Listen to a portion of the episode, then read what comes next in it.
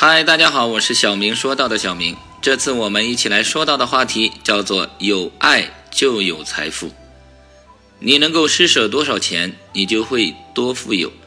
与别人分享你的财富，你将得到更多的快乐。在普通的一户农家，一家三口正坐在一起准备吃晚餐。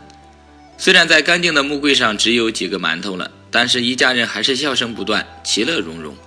咚咚咚。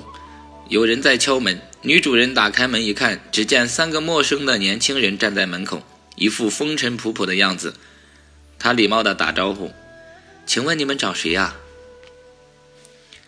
你家男主人在吗？”三个年轻人问。“在呀。”事情是这样的，一个年轻人开口说道：“上帝知道你们是一个幸福的家庭，听说你们的生活遇到了困难，特地派我们来帮助你们。”年轻人接着说：“我叫成功。”另外两个叫爱和财富，在我们三个之间，你们只能选择一个，而且只有一次机会。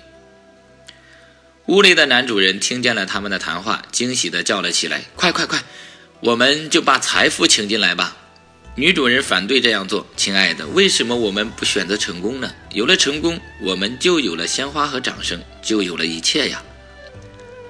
这时，坐在桌子旁边的小男孩开口了：“爸爸妈妈。”我们还是把爱请进来吧。有了爱，我们不就会更加幸福吗？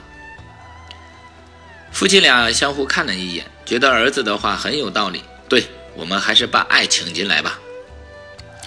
奇怪的是，等爱走进门的时候，财富和成功也跟了进来。女主人疑惑地看着他们问：“我们只说把爱请进来，你们怎么全都进来了呢？”三个年轻人异口同声地回答道：“哪里有爱？”哪里就有财富和成功，这就是上帝的旨意。全家人从此过上了更加幸福的生活。